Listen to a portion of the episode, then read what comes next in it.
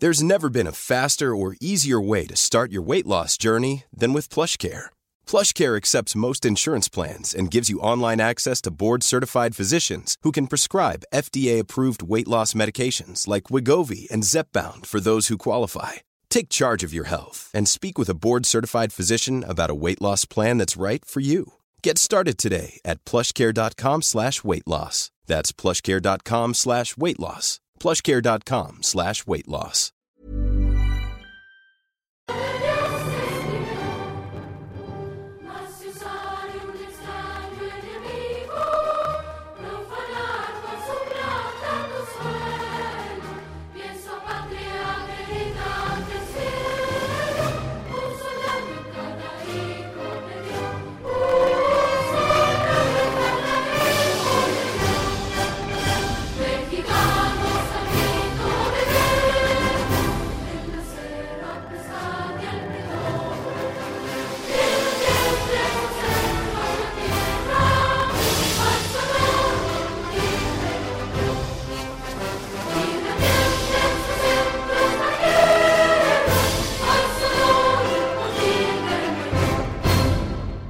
Heraldo Radio 98.5 FM, una estación de Heraldo Media Group, transmitiendo desde Avenida Insurgente Sur 1271, Torre Carrachi, con 100.000 watts de potencia radiada. Porque el mundo actual no se entendería sin la economía y los negocios. Acompaña a Mario Maldonado, el columnista de negocios más joven y objetivo del periodismo financiero, en su programa Bitácora de Negocios.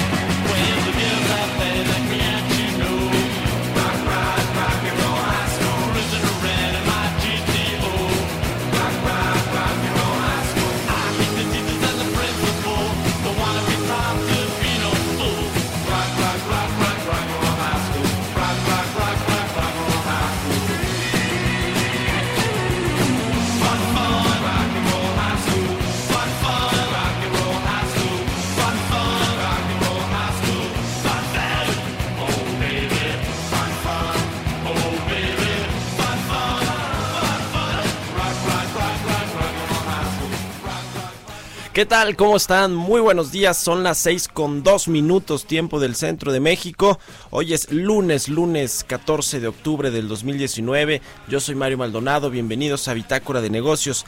Iniciamos el día con esta canción que se llama Rock and Roll High School de los Ramones. Eh, vamos a eh, tener esta semana, vamos a estar escuchando canciones de bandas de rock y cuya historia se volvió película, eh, como esta de los Ramones que se llama Rock and Roll High School. Saludo con mucho gusto a quienes nos escuchan por las frecuencias del Heraldo Radio aquí en la Ciudad de México, por la 98.5, también en Guadalajara, por la 100.3 de FM y en la 92.5 de FM en Tampico así como en la 106.3 de FM en Villahermosa, Tabasco, y también a quienes nos siguen vía streaming a través de la página heraldodemexico.com.mx. Les cuento rápido qué vamos a tener en el programa. Vamos a platicar además de eh, con Roberto Aguilar, nuestro analista de mercados, quien ya está llegando aquí a la cabina de El Heraldo Radio. Vamos a hablar con Héctor Villarreal, director del Centro de Investigación Económica y Presupuestaria sobre el presupuesto del próximo año que eh, pues se dicen no cubre las necesidades de la reforma educativa.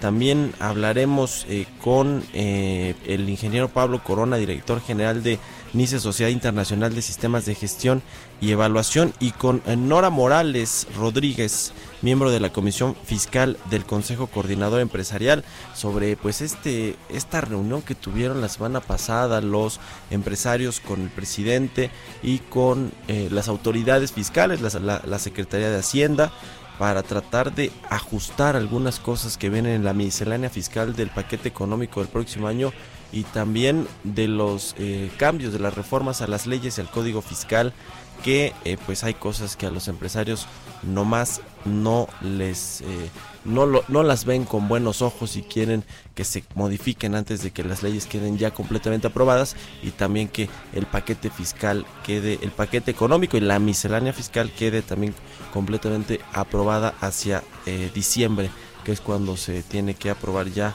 en el Senado y en la Cámara de Diputados. Así que quédese con nosotros aquí en Bitácora de Negocios porque ya le tenemos lo más importante del mundo de las finanzas, la economía y los negocios de este lunes 14 de octubre.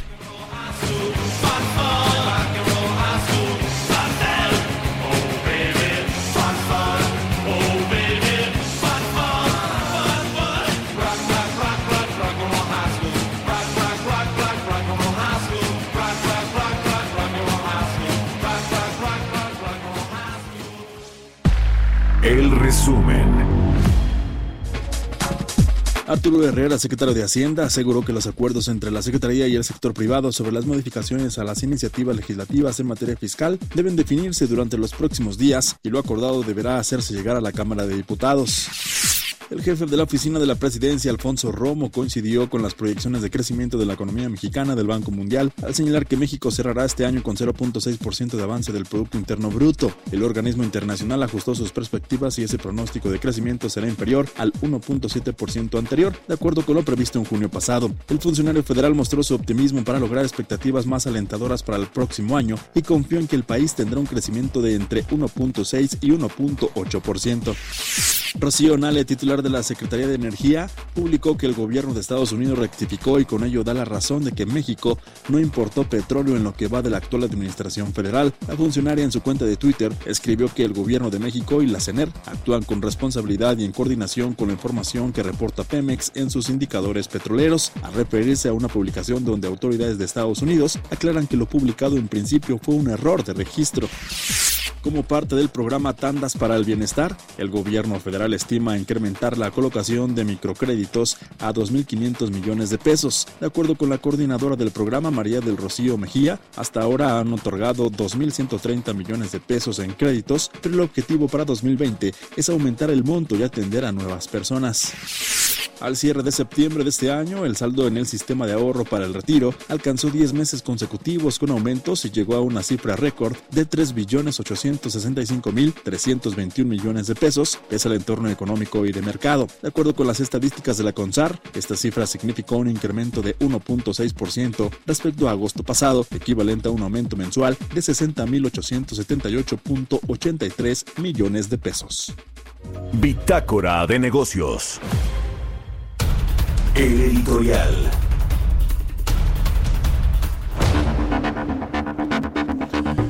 Y bueno, le decía de este tema, de esta reunión que tuvieron la semana pasada los empresarios con las autoridades hacendarias, autoridades fiscales. Estuvo ahí eh, la jefa del SAT, Margarita Ríos, estuvo eh, Carlos Romero, el procurador fiscal de la federación, estuvo Arturo Herrera, el secretario de Hacienda, es decir, todas las autoridades eh, principales que tienen que ver con el tema del paquete económico del próximo año y con la regulación en materia fiscal. Se sentaron la semana pasada, el jueves, con los empresarios, con los líderes de las cúpulas empresariales para tratar de lograr una solución y que eh, pues eh, ciertos temas que vienen incluidos en la miscelánea fiscal, pero sobre todo los cambios al código eh, fiscal y algunas otras leyes para equiparar, por ejemplo, el tema de la defraudación fiscal a un tema de delincuencia organizada y que merezca prisión preventiva, pues es un tema de los que de los que preocupa a la iniciativa privada, también eh, pues los castigos que se puedan eh, implementar por el uso de las facturas falsas, por el uso de empresas fantasma, que bueno, pues parece que la autoridad sigue muy en su eh, pues línea de, pensamiento de decir que pues si no se mantienen estas medidas se va a tratar al fisco pues como se trataba en otros sexenios que casi nadie le tenía miedo a menos que tuviera cuentas pendientes con eh, algunos eh, políticos o gobernantes, es cuando se les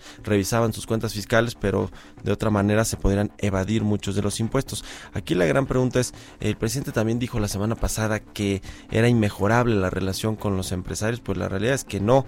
La verdad es que los inversionistas, los empresarios mexicanos y extranjeros están preocupados por estas regulaciones fiscales y que bueno, si no hay acuerdos para modificarse, yo creo que el asunto de las inversiones prometidas y comprometidas ante el presidente López Obrador pues no van a ser una realidad, no se van a ejecutar.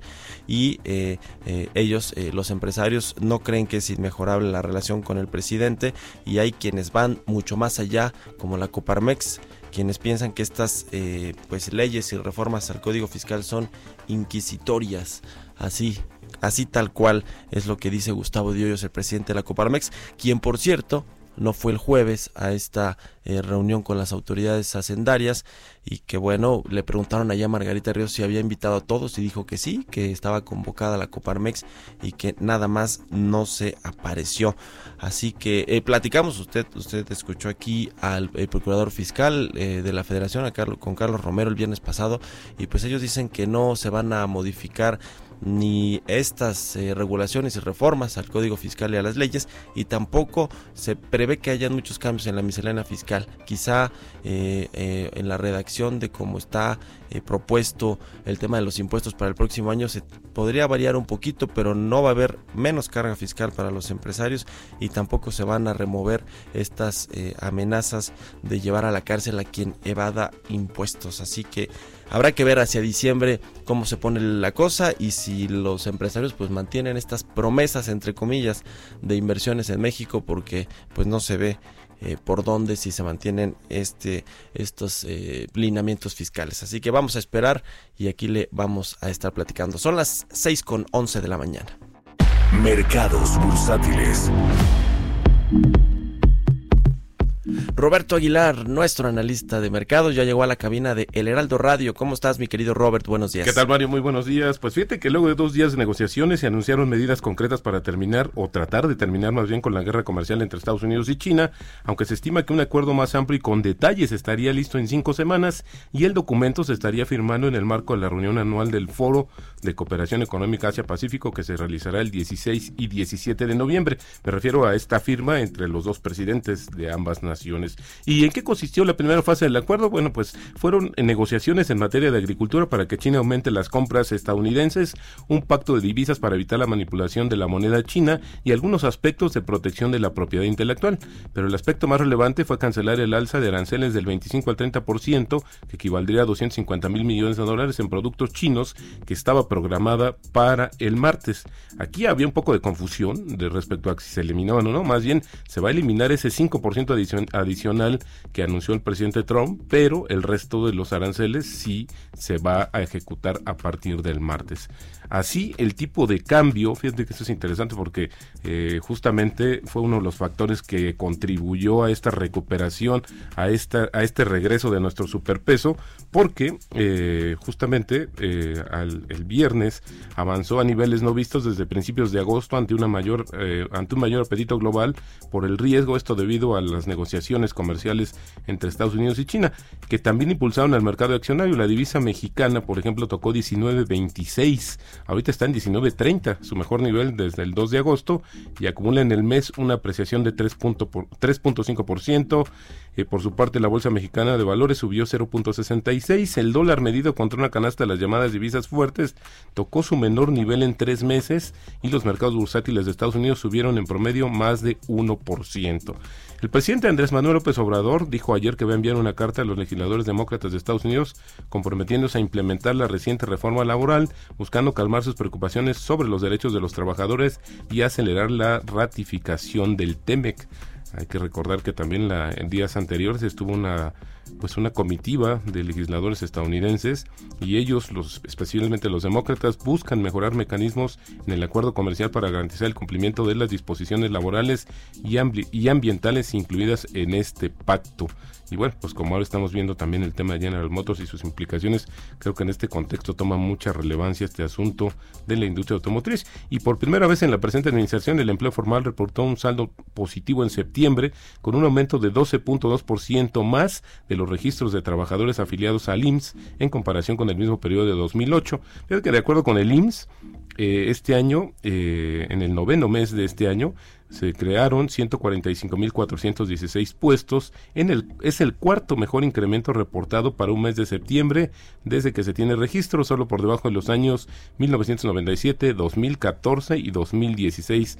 Lo que comentabas en tu editorial, Mario, el tema este de de, la, de las leyes y, el tema fiscal, el Pleno de la Cámara de Diputados discutirá y votará hoy la minuta que reforma dos leyes y tres códigos federales para endurecer las sanciones que se aplicarán a quienes cometan delitos en materia de defraudación fiscal y que también sean equiparables. Actos ilícitos contra el fisco federal, expidan, vendan o compren o adquieran comprobantes fiscales de operaciones inexistentes o falsas realizadas por las llamadas empresas fantasmas o más bien las factureras, que ese es el tema que está siendo candente entre los empresarios y la autoridad.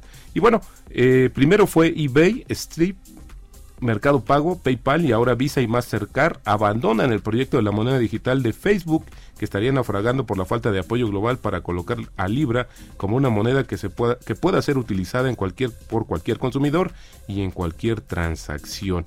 Esto es básicamente lo que tenemos el día de hoy. Hay pocos indicadores para la economía mexicana y también los de Estados Unidos se están enfocando más hacia el tema de actividad industrial y también de confianza del consumidor. Y repito, 19.30 es como está cotizando actualmente nuestra moneda mexicana. Muy bien, eh, Roberto Aguilar, pues eh, todo todo un tema lo que lo que pasa con esta moneda de Facebook, ¿no? Que aquí hemos hablado aquí hablamos el viernes de hecho con Jimena Tolama sobre los activos virtuales y sobre la moneda de Facebook que eh, es, es polémica, es digo, es el tema es polémico porque Facebook pues es uno de los una de las empresas cuya red social llega a más personas en el mundo y socializar, digamos, esta, este activo eh, virtual o esta moneda eh, virtual, pues estaría impactando realmente, eh, digamos, es un tema que tendría que revisar con lupa y si el fondo, perdón, el, el, el, de pagos el internacionales, Banco el Banco Internacional de Pagos Internacionales que lidera ahí Agustín Carstens, porque estamos hablando ya de una empresa tota que podría fácilmente llevar estos servicios a sus usuarios, ¿no? Por supuesto, fíjate que desde un principio cuando se anunció este proyecto de Libra, pues las autoridades dijeron que iban a estar muy pendientes, pero yo creo, Mario, que también detrás de esto está la presión de los bancos que son que siguen operando con un modelo tradicional, es decir, la economía real, los los pesos y centavos, los dólares, todo lo que se mueve en el mundo, porque pues es una amenaza, ¿no? Imagínate, cuando tú tienes una red social, como tú comentas, la más extendida de mayor cobertura en el mundo y estás prácticamente dando o proponiendo un sistema financiero alterno, porque eso sería, porque tendrías tu propia moneda y disminuirías considerablemente todos los costos que implica mover ese dinero, pues eh, sí, yo pensaría más bien que la amenaza viene de los propios bancos y no es casual que por ejemplo Visa y Mastercard, que hoy fundamentan su negocio básicamente en los bancos de la economía tradicional, por así decirlo, o predigital, pues hayan sumado a esta situación de decir mejor no vamos y ahora pues están desde un principio pues viendo qué va a suceder. Eh, aunque eh, Libra, quienes están encabezando dicen que van a seguir, pues la verdad es que ya ante la ausencia de, jugadores de este tamaño, pues es muy difícil que se llegue a alcanzar un acuerdo en el tema así a nivel global. Aquí por ejemplo en México lo está haciendo bien, eh, este, se están creando estos ecosistemas de pagos con varias empresas, este, se hablaba por ejemplo de Uber que quiere hacer lo mismo, Mercado Libre, que ya tiene Mercado Pagos, que también es una situación donde tienen su propia moneda, tú tienes el dinero y puedes estarlo circulando dentro de este, de este ecosistema. Yo creo que el futuro va para allá, pero creo que todavía era muy temprano para que llegara a, una, a darse una moneda como la Libra que te iba a tener un alcance netamente global.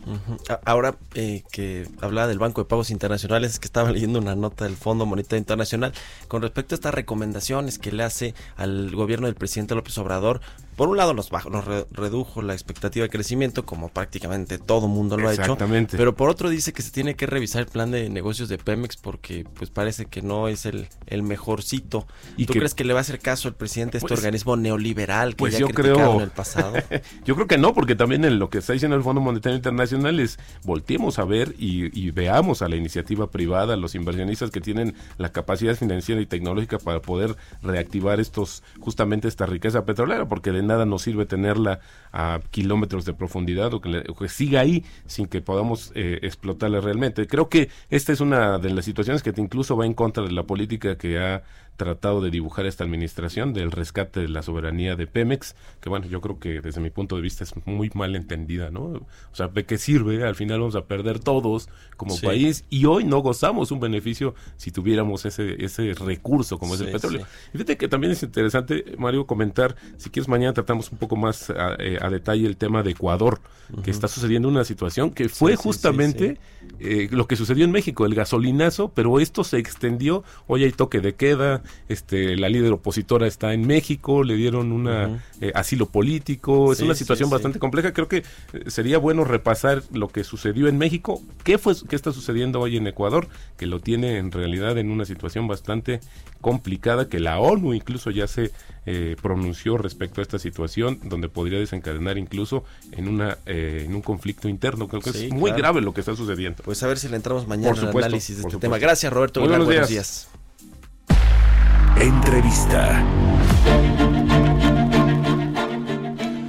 Bueno, vamos a platicar ahora con Héctor Villarreal, director del Centro de Investigación Económica y Presupuestaria. ¿Cómo estás, Héctor? Buenos días, te saludo con gusto. Al contrario, muchas gracias. Pues eh, hablando del tema de las finanzas públicas y del paquete económico del próximo año, eh, Héctor, eh, además de, digamos, de lo que ustedes reportaron eh, la semana pasada con respecto a las necesidades de la, del presupuesto para la reforma educativa, para el sector de educación en México, que parece que no alcanzan, quiero primero preguntarte sobre, sobre una, eh, un dato importante que también salió el año, perdón, la semana pasada, y es este asunto de que se prevé que se utilicen más recursos del Fondo de Estabilización de Ingresos Presupuestarios ante pues una economía que parece que los indicadores apuntan a que no está levantando, que no está funcionando, por ejemplo, esta, estas ayudas eh, eh, o estos estímulos de casi 500 mil millones de pesos que Hacienda anunció que hace que fue hace un mes, un mes y medio más o menos, y que parece que los indicadores que tenemos de la economía, pues no, nomás no, no, no se ven bien, no mejoran. Eh, ¿qué, qué, ¿Ante qué estamos que Hacienda quiera usar más recursos de este fondo de estabilización de ingresos presupuestarios que bueno pues ya ya utilizó una parte no mira lo que pasa es que es en un continuo. Realmente el ajuste claro lo vamos a ver hasta finales de año Incluso ya cuando se presentó eh, el informe semestral de las finanzas públicas, eh, sí nos sorprendió un poco que Hacienda venía diciendo que se iban a utilizar más, más fondos del FEIP que, que lo que mucha gente esperábamos. Ahora, el último mes, en cuanto a situación económica, parece que sí viene un ligero repunte. Entonces, habrá que estar muy pendientes de cómo terminan los subejercicios en el año, tenemos que estar muy pendientes de cómo cierra la recaudación, que el último mes sí se aflojó mucho y fue lo que puso bastante nervioso a las personas, pero eh, pues todavía habrá que ver ahora sí que el último trimestre del año. Ahora, dentro de lo que haces, hay una pregunta de fondo, ¿verdad?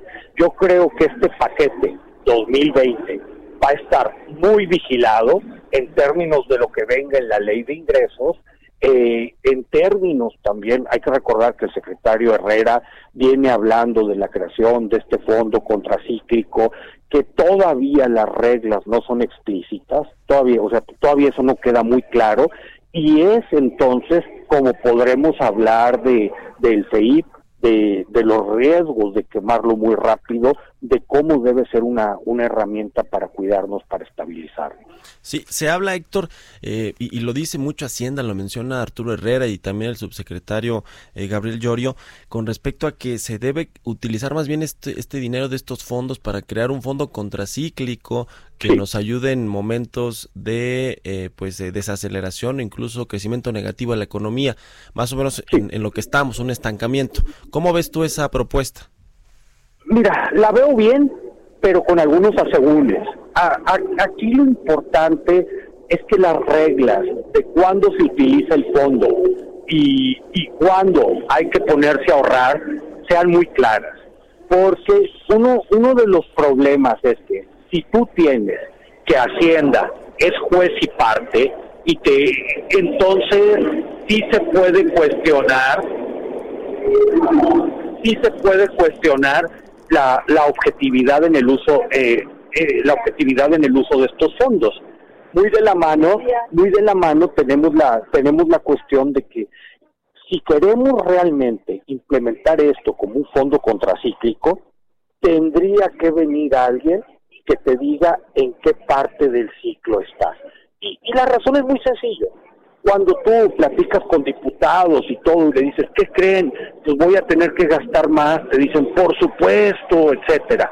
Pero cuando tú les dices, oye, pues no, nos vamos a tener que poner a ahorrar y a llenar el fondo, la, la reacción luego, luego es, y no, pues es que hay muchas necesidades, ¿cómo que nos vamos a poner a ahorrar? Sí me explico, puede haber muchas resistencias. Sí, ahora, eh, eh, Héctor, este tema de el, el la proyección de crecimiento económico para el próximo año que tiene Hacienda, que es de 2%, tiene todo que ver con el asunto de si se usan o no estos fondos, de si hay o no la recaudación fiscal esperada, eh, más allá del tema petrolero, pero tiene todo que ver porque Hacienda está eh, previendo un crecimiento económico pues relativamente bueno, ahora ya lo consideramos bueno eh, si, si tomamos en cuenta cómo vamos a cerrar 2019, pero si no llegamos al 2% y nos quedamos el 1%, ¿de dónde van a salir los recursos fiscales, por ejemplo? Mira, muy, muy, muy, muy, muy, muy buena pregunta. Eh, fíjate que los recursos, eh, los recursos, en este caso los ingresos tributarios, digo, habrá que estar pendiente de otras variables, de otras variables, qué pasa con los petroleros, etcétera. Pero la verdad es que los recursos tributarios que, que, que están pronosticados, proyectados para el 2020, no fue una proyección exagerada. Incluso nosotros la vemos que en IVA estuvo muy conservadora. Entonces yo creo que sí, yo creo que sí hay un poquito, yo creo que sí hay un poquito de margen. Es decir, incluso una caída que esperemos que no ocurra de, de, crecimiento y que lo viéramos por ahí en el 1%, la merma que termina teniendo sobre ingresos tributarios es, es relativamente más, es relativamente más pequeña de lo que algunos lo que algunos analistas han presentado. Entonces, sí sería algo serio, pero no algo catastrófico o algo de, ¿sabes qué? Vamos a ponernos nerviosísimos. Y yo creo que, yo creo que no. También hay que recordar que hay oportunidad de que la recaudación tributaria quede arriba de lo proyectado precisamente por todas las nuevas reglas de administración tributaria. Entonces, eh, eh, entonces dices, creo que ahorita hay margen. Si tú me dijeras, ¿en qué nos tenemos que concentrar? Vamos a ver cómo cierra el año. Ya. Bueno, pues vamos a estar pendientes, Héctor. Eh, nos tenemos que ir a un corte comercial, pero a ver si eh, eh, retomamos la llamada en, en, la semana o la próxima semana para ver este tema de la reforma educativa, que creo que tiene, tiene digamos, mucho, mucho análisis que hacerse, ¿no? Al respecto de los presupuestos que se están aprobando para el próximo año. Te agradezco mucho, Héctor Villarreal, director del Centro de Investigación Económica y Presupuestaria, que nos hayas tomado la llamada. Encantado, muy buen inicio de semana. Igualmente para ti, Héctor, muy buenos días. Eh, vamos al corte comercial y regresamos con más a Bitácora de Negocios. Continuamos en un momento con la información más relevante del mundo financiero en Bitácora de Negocios con Mario Maldonado. Regresamos. Heraldo Radio, la HCL se comparte, se ve y ahora también se escucha. Recorre nuevos caminos con el mejor rendimiento de combustible gracias al motor de tres cilindros de Ford EcoSport 2019, creada para impulsar aventuras. Estrénala a 18 meses sin intereses o bono de 15 mil pesos y apertura de crédito sin costo. Vigencia del 1 al 31 de octubre de 2019. Consulta términos y condiciones en Ford.mx. Ford llega más lejos. Visítanos en Ford La Viga, Calzada de la Viga 1880, Colonia Mexicalcingo. Teléfono 55 10 87 90 50. www.fordandrade.mx. Las mejores marcas encuéntralas en Grupo Andrade. Sí, a veces sientes que no hay salida. Que nadie te oye. Ni te ve, ni le importa si estás triste o enojado. O a lo mejor no quieres decir nada. Porque no sabes qué te está pasando. Pero siempre hay opciones. Si necesitas ayuda, búscanos. Arroba línea de guion bajo la vida en Twitter o la línea de la vida en Messenger de Facebook. Aquí te, escuchamos cualquier día a cualquier hora. Juntos por la paz. Estrategia Nacional para la Prevención de las Adicciones. Gobierno de México. Yo por el color. Yo por el tamaño. Yo por el diseño. Hay decisiones que podemos tomar basándonos en nuestros gustos, pero para otras necesitamos herramientas que nos ayuden. Por eso, el IFT te ofrece el comparador de servicios de telecomunicaciones para que elijas los servicios de telefonía fija, móvil, televisión de paga e internet que mejor se adapten a tus necesidades. Entra a comparador.ift.org.mx. Instituto Federal de Telecomunicaciones. La Comisión de Defensa de la Cámara de Diputados, en coordinación con la Facultad de Ciencias Políticas y Sociales de la UNAM, llevará a cabo el Diplomado Políticas de Seguridad Nacional y Seguridad Pública del 27 de octubre de 2019 al 24 de enero de 2020 en el Palacio Legislativo de San Lázaro. Más información en el sitio www.diplomadoscámara.com y en el correo diplomado.cámara.gmail.com. Cámara de Diputados. Legislatura de la Paridad de Género. Orgullosos de ser mexicanos, defender nuestros valores y cumplir con la nación. Es hora de hacer la diferencia y devolverle a México un poco de lo mucho que nos da. Por eso, haré mi servicio militar nacional. Nosotras también podemos hacerlo de forma voluntaria y obtener nuestra cartilla. ¿Y tú qué esperas? Consulta los requisitos en www.gov.mx diagonal Sedena. El trámite es rápido y sencillo. México te necesita. Secretaría de la Defensa Nacional. Gobierno de México. El dengue es una enfermedad que se transmite por el piquete de un mosquito que crece en el agua. Juntos podemos detenerlo. Lava y tapa recipientes en los que almacenes agua. Voltea los que no estés usando. Tira todo lo que no sirve y pueda acumular agua. Recuerda, lava, tapa, voltea y tira. Sin criaderos no hay mosquitos y sin mosquitos no hay dengue. Gobierno de México. Heraldo, la H que se lee, se comparte y se escucha, ahora también se ve en Sky. Sintoniza Heraldo TV en el 161 de Sky, un canal más de Heraldo Media Group.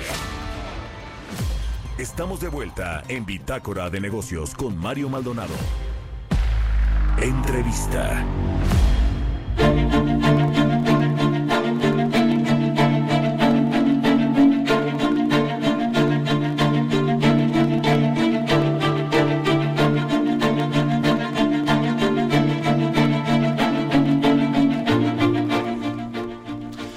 Estamos de regreso en Bitácora de Negocios y vamos a conversar ahora con el ingeniero Pablo Corona, director general de NICE Sociedad Internacional de Sistemas de Gestión y Evaluación, a quien saludo con mucho gusto en la línea telefónica. ¿Cómo estás, Pablo? Buenos días. ¿Qué tal? Buenos días, mucho gusto. Bueno, Pablo, pues primero cuéntanos de este libro que están estrenando, Guía Práctica para la Gestión de Riesgos en la Era de la Ciberseguridad, que lo editó, si no me equivoco, Thomson Reuters. Así es. Pues eh, quise, escribir este, este libro como un compendio de, cosas que hemos ido aprendiendo a lo largo del tiempo, principalmente eh, ahora que el tema de la ciberseguridad se ha vuelto un asunto importante y relevante para todos, dadas las eh, la importancia que tiene eh, la seguridad de la información, los activos que están ligados a tecnologías de información Eh, hace algún tiempo solo hablábamos de que había información en las computadoras, pero hoy pues, de las computadoras depende no solo información, sino la generación de energía, las vías de comunicaciones, infraestructuras críticas, dispositivos de salud. Entonces, entender estos riesgos en el entorno en el que están eh, previstos y tener acciones específicas para atender esos riesgos es el objetivo del libro. Muy bien, y cuéntanos, ¿ya está entonces a la venta? ¿Hace cuánto salió? Eh, ¿Qué detalles tenemos en ese sentido? Se, publicó el 20 de julio, o sea, ya tiene unos, unos meses, ya está a la venta, lo pueden encontrar con la eh, editorial que acabas de mencionar, Thomson Reuters, lo han puesto a la venta también eh, disponible en el sitio en línea de Amazon o contactándome directamente a mí, ahorita te regalo mis datos. Ya. Bueno, eh, el asunto de la ciberseguridad, como bien lo decías, pues es, es un tema eh, bastante relevante para las empresas, casi yo diría de cualquier tamaño, pero eh, creeríamos o creemos que las grandototas, ¿no? Las que tienen eh, mayores recursos para invertir en los sistemas de ciberseguridad o, tener incluso una unidad especializada en, cuidar toda la información, pues son las que estarían más seguras y que las pequeñas y medianas empresas son las serían las más vulnerables, ¿no? Y que quizá pues a veces por recursos, pero a veces también por desconocimiento no invierten en este tema. Eh, ¿Cómo está la, digamos, la estadística en México de ataques de ciberseguridad para las empresas? Eh, a ver, según las últimas eh, estadísticas, y deja de hablar primero a nivel mundial, eh, el 80% de las organizaciones tuvieron algún tipo de ataque durante el año pasado, ¿no? Alguna generación relacionada con la ciberseguridad. En México hay pocos datos. Eh, en la Asociación de Internet hemos hecho algunos estudios al respecto sobre cómo está la situación de ciberseguridad y lo que sí tenemos es que arriba del 90% de las organizaciones de medianas para arriba tienen una preocupación en la ciberseguridad dentro de las cinco más importantes en su organización. ¿no? Eh, obviamente siempre está el cumplir los objetivos de negocio y estratégicos, pero hoy la ciberseguridad se ha vuelto un asunto relevante. Eh, decías principalmente para las grandes, pero hoy cualquier organización depende de alguna manera de sistemas eh, informáticos y estos sistemas hacen que las organizaciones, si no están funcionando, eh, deje de funcionar la organización completa. Eh, y no necesitamos que sea una organización demasiado grande. Pudiera ser eh, un, déjame decir, un pequeño despacho de abogados, pues depende de sus eh, expedientes en un equipo de cómputo, un hospital o una clínica, un laboratorio pequeño, lleva la mayoría de sus estudios en un sistema. Entonces, no solamente es una preocupación de las empresas grandes, sino de todo tamaño.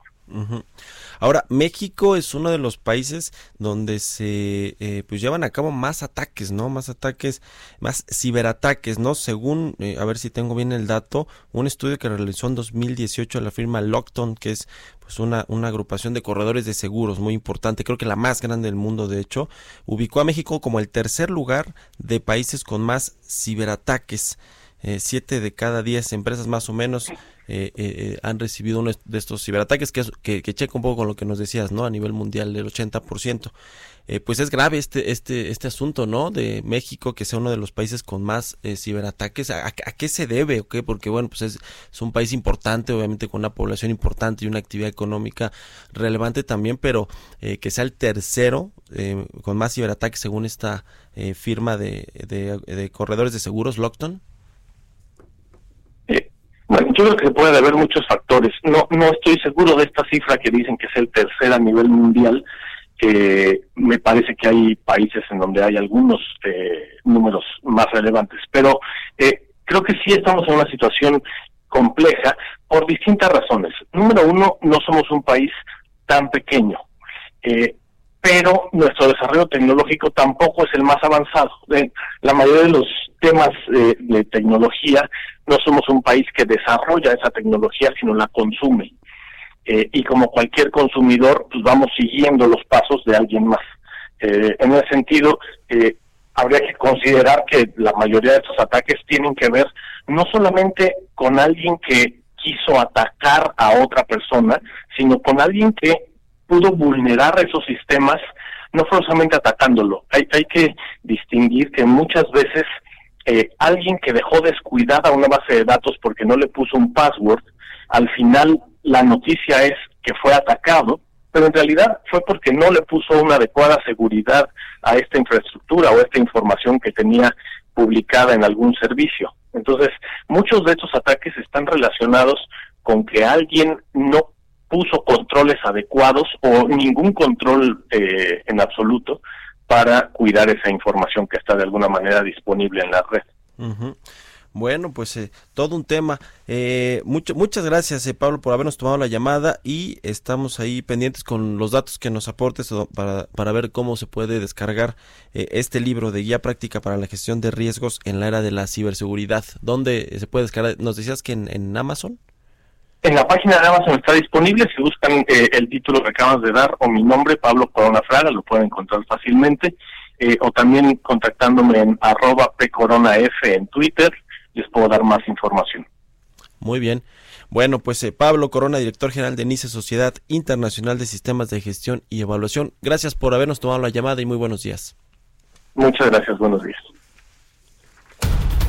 Historias empresariales.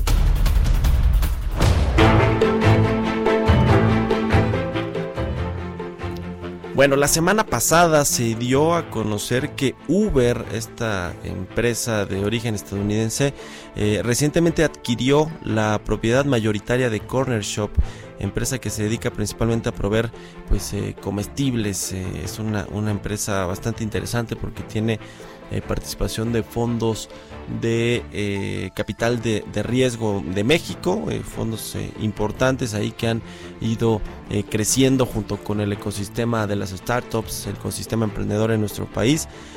y bueno, pues los, los directivos de Corner Shop señalaron que Uber es el socio perfecto. ¿Se acuerda que era más bien Walmart de México y Centroamérica quien estaba queriéndose hacer de Corner Shop? Finalmente, después de que eh, hubo varios intentos ahí eh, de, de, salvar lo que las regulaciones que le ponía la Comisión Federal de Competencia Económica, pues eh, les terminó tirando la transacción y no pudieron eh, eh, concentrarse, no, no, pudo Walmart comprar a Corner Shop y ahora, bueno, pues es Uber, este gigante de los, de los viajes en, en, el mundo, pues quien se hace de esta empresa. Vamos a escuchar esta cápsula que nos preparó Carla Enríquez respecto de esta transacción pues tan relevante. Corner Shop es una aplicación para móvil que opera en México, Chile, Canadá y Perú. Ofrece el servicio de compras en línea de un gran número de comestibles de diferentes supermercados y entrega a domicilio del usuario.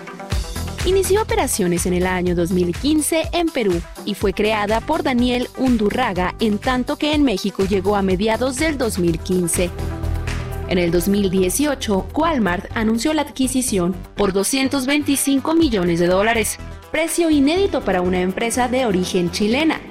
Sin embargo, la operación se detuvo debido a que COFESE la rechazó, considerando que se generaría una integración vertical que dañarían el buen funcionamiento de los mercados,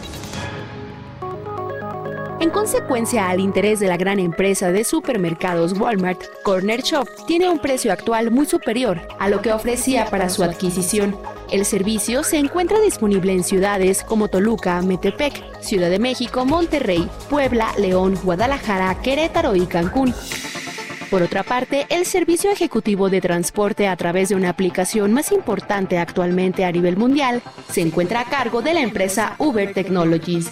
La empresa estadounidense ha incursionado en otros servicios al cliente como entrega de comida a domicilio y servicio de bicicletas. Uber tiene más de 110 millones de usuarios activos mensuales a nivel mundial. La plataforma recibe más de 24 mil millones de dólares como inversión y tan solo durante el 2018, Trefis.com confirmó que Uber reportó más de 5.23 mil millones de viajes a nivel mundial. Para Bitácora de Negocios, Carla Enríquez. Mario Maldonado en Bitácora de Negocios. Bueno, pues ahí está la información de Corner Shop y esta adquisición que hace Uber Technologies. Oiga, pasando a otros temas, fíjese que hoy eh, se publica en un medio en el Universal. Una, un asunto, y el, y el fin de semana salió en Univisión también, con respecto a los moches en Pemex que habrían pagado la campaña de el, expresidente Enrique Peña Nieto, la campaña presidencial, y como lo narra ahí Carlos Loret de Mola, pues parece de película, tal cual lo dicen.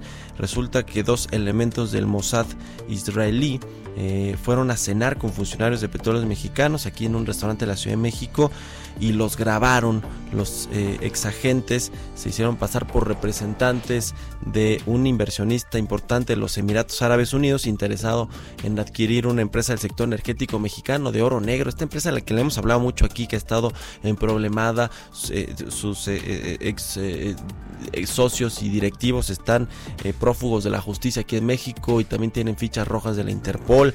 Está ahí el, el hijo del ex, del ex secretario de Hacienda eh, y, que, y que bueno, pues es todo, es todo un escándalo este tema que ha pasado con Oro Negro, pero este también es un escándalo que se hayan eh, filtrado estos audios en los que altos directivos de petróleos mexicanos eh, de la administración anterior, en la que todavía estaba al frente Emilio Lozoya, pues cobraban, explicaban ahí un poco la, trama de corrupción que, que hay dentro de la petrolera o que había dentro de la petrolera mexicana, cómo cobrar citas con el director general, eh, cómo se lavaba el dinero de los sobornos, cómo algunos de los funcionarios de Pemex usaban las empresas de sus hijos para cobrar las mordidas y cómo les llegaban regalitos tan excéntricos como caballos finos, caballos cuarto de milla valuados en 250 mil dólares. Esto es todo un escándalo por lo que decía lo que ha pasado con, Oro Negro y el eh, titular y exdirectivo de Oro Negro, que es el hijo de eh, Francisco Gil Díaz, el exsecretario de Hacienda,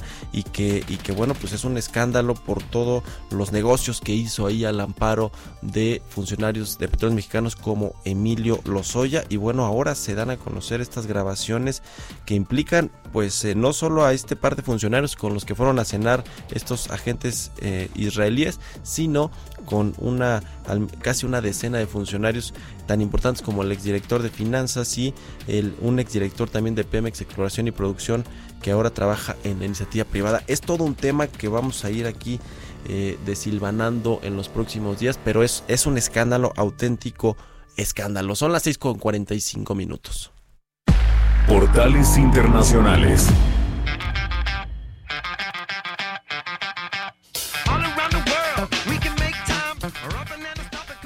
Jesús Espinosa, nuestro jefe de información, ya llegó a la cabina de El Heraldo Radio para darnos la información más importante de los medios internacionales. ¿Cómo estás, Jesús? Buenos días. Mario, ¿cómo estás? Muy buenos días, buenos días para todos. Eh, feliz inicio de semana. Vámonos rapidísimo porque comenzamos con el Financial Times. está comentando esta mañana en tiempo real que el SoftBank en conversaciones para tomar el control de WeWork y es que este grupo japonés prepara pues un paquete de financiación para grupo inmobiliario. Las pérdidas de WeWork se multiplican por 10 en el eh, principal holding europeo. También en WeWork persigue una financiación a medida que que se avecina la crisis de efectivo y Goldman Sachs establece piso comercial de emergencia en la oficina de WeWork. Toda la información aquí está en tiempo real en el Financial Times. Bloomberg.com, Mario ya lo comentaba eh, eh, Roberto sobre China que quiere nuevas conversaciones a finales de octubre para aclarar los detalles del acuerdo comercial de fase 1 promovido por Donald Trump antes de que Xi Jinping acepte firmarlo según personas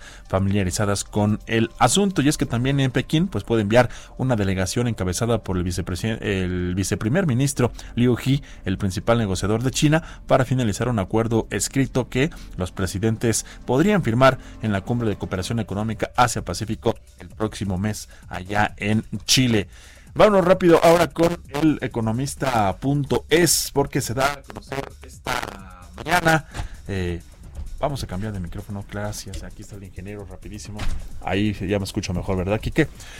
Vamos a, vamos a dar a conocer, Mario, esta mañana se dan a conocer en el economista.es. Eh, G, Esther Duflo y Michael Kramer han sido los galardonados con el Premio Nobel de Economía 2019 por su enfoque experimental para aliviar la pobreza global. Tal y como, como ha anunciado la Real Academia de Ciencias de Suecia en la mañana de este lunes, Duflo es la segunda mujer de la historia en lograr este premio. En una nota de prensa destacan que la Academia eh, también ha destacado que los tres galardonados han introducido un nuevo enfoque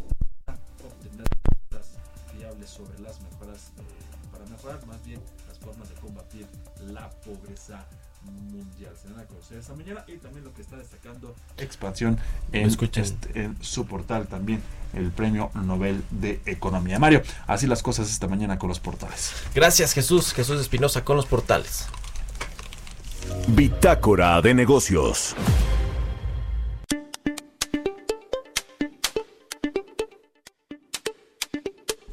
Tenemos ya en la línea telefónica a Nora Morales Rodríguez. Ella es miembro de la Comisión Fiscal del Consejo Coordinador Empresarial, a quien me da mucho gusto saludar.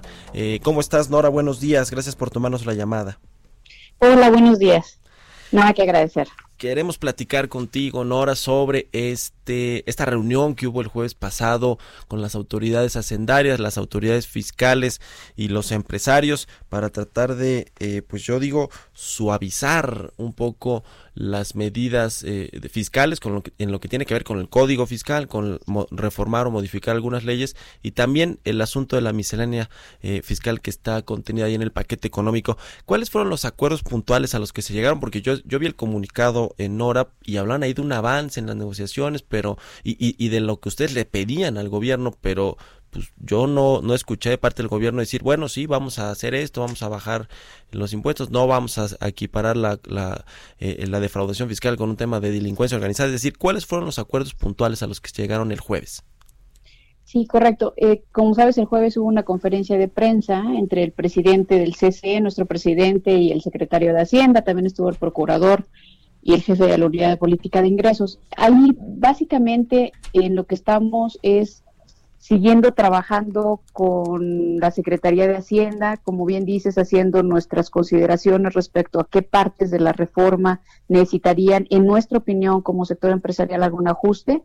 Pero también, eh, importante mencionar, hemos estado también con el Poder Legislativo, con la Cámara de Diputados, en eh, los parlamentos abiertos y en reuniones con cada uno de los grupos, eh, con el fin de sensibilizar de aquellas partes que nosotros creemos que podrían ah, tener alguna incidencia en la inversión o en el desarrollo de la economía.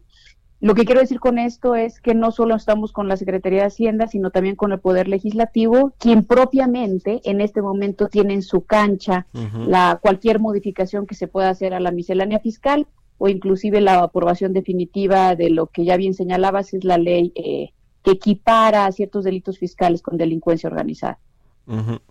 Eh, platicamos aquí justamente el viernes con Carlos Romero, el procurador fiscal de la Federación, quien pues obviamente está eh, muy metido en estos temas y efectivamente nos dijo que el, el asunto eh, de, del gobierno, digamos lo que tiene que ver con el gobierno es ahora ser intermediario más bien con el, con el poder legislativo y tratar de llevar los acuerdos que se hayan eh, logrado con los empresarios a los eh, legisladores y tratar de que obviamente estén contenidos en este este paquete económico del próximo año y también en todas estas reformas al código fiscal y a las y a las leyes, ¿no?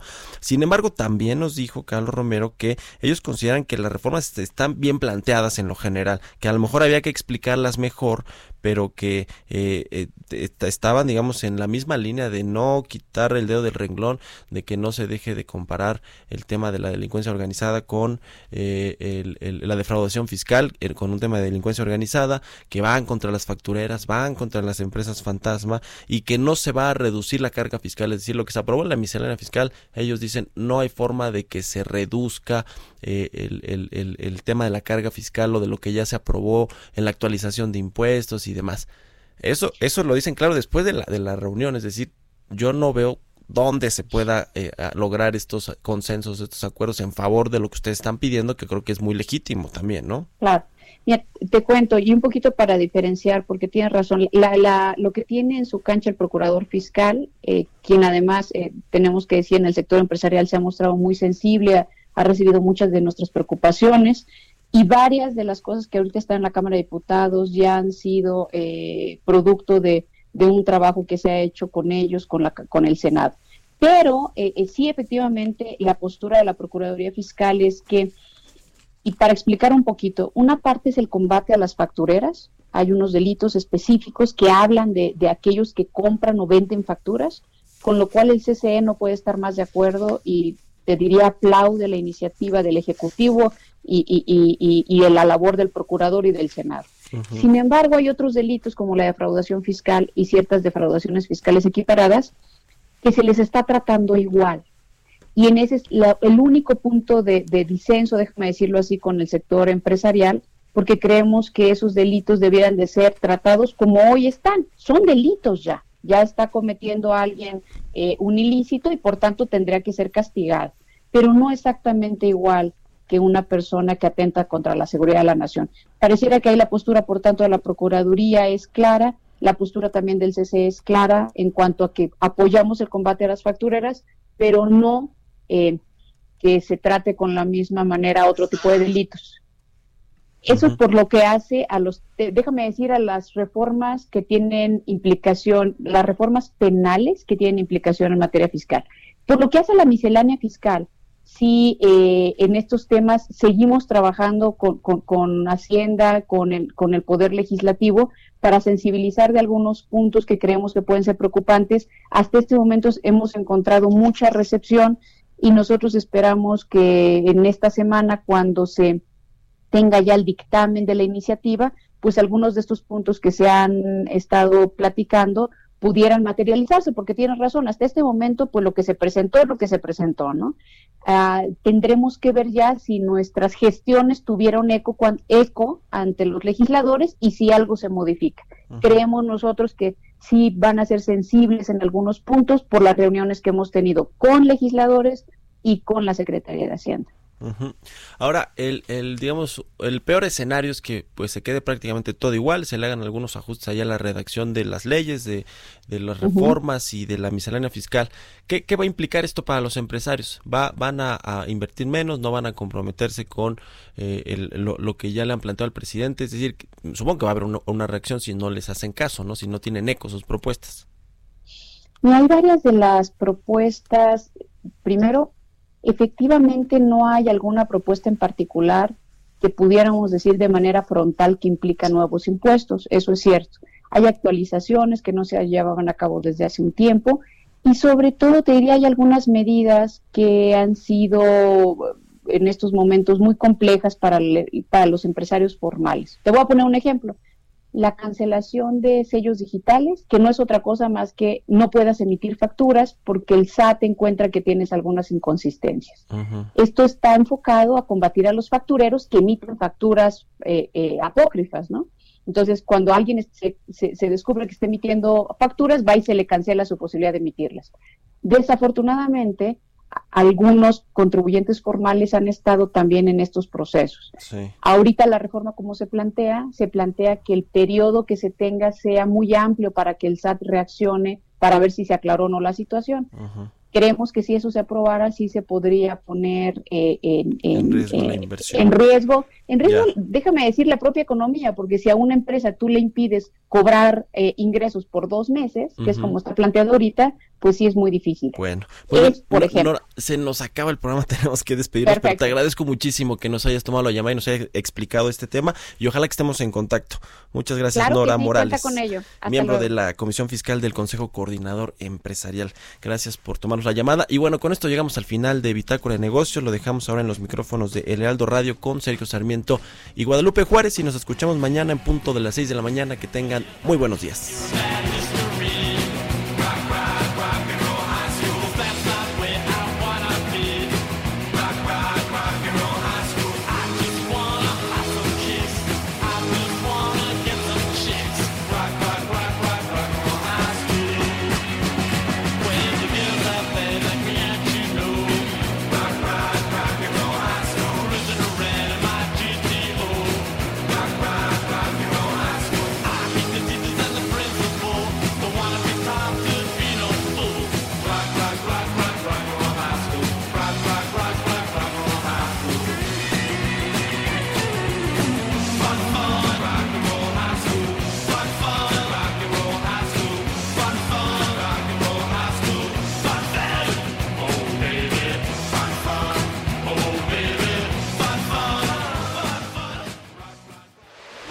Fue Bitácora de Negocios con Mario Maldonado, donde la H suena y ahora también se escucha. Una estación de Heraldo Media Group.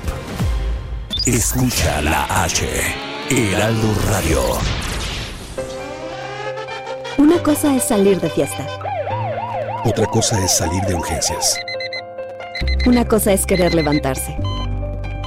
Otra cosa es no poder levantarse. Una cosa es que te lata por alguien. Otra cosa es morir por nada. Las drogas te llevan al peor lugar. Hay otro camino. Te ayudamos a encontrarlo. 800-911-2000. Escuchemos primero. Estrategia Nacional para la Prevención de las Adicciones. Secretaría de Gobernación. Gobierno de México. En 2016, Grupo Andrade decide incursionar en medios informativos relanzando El Heraldo de México, un periódico que modernizó la industria. De forma paralela nace heraldodemexico.com.mx y dos años después de transmitir nuestros contenidos en plataforma digital, se materializa el sueño en televisión. En 2019, El Heraldo de México incrementa su oferta multimedia con señales de radio en el país, con el compromiso de atender las preferencias y necesidades de la audiencia, generando contenidos originales, información veraz y de calidad. Hoy, Heraldo Media Group se robustece transmitiendo en la República Mexicana con el firme objetivo de lograr contacto uno a uno, transmitiendo programas unitarios, formatos y noticieros que nos permitirán lograr mayor cercanía con las audiencias, potenciando el alcance de nuestros contenidos a millones de hogares. Es la H de El Heraldo, la que sí se pronuncia, ejerciendo un periodismo valiente y libre.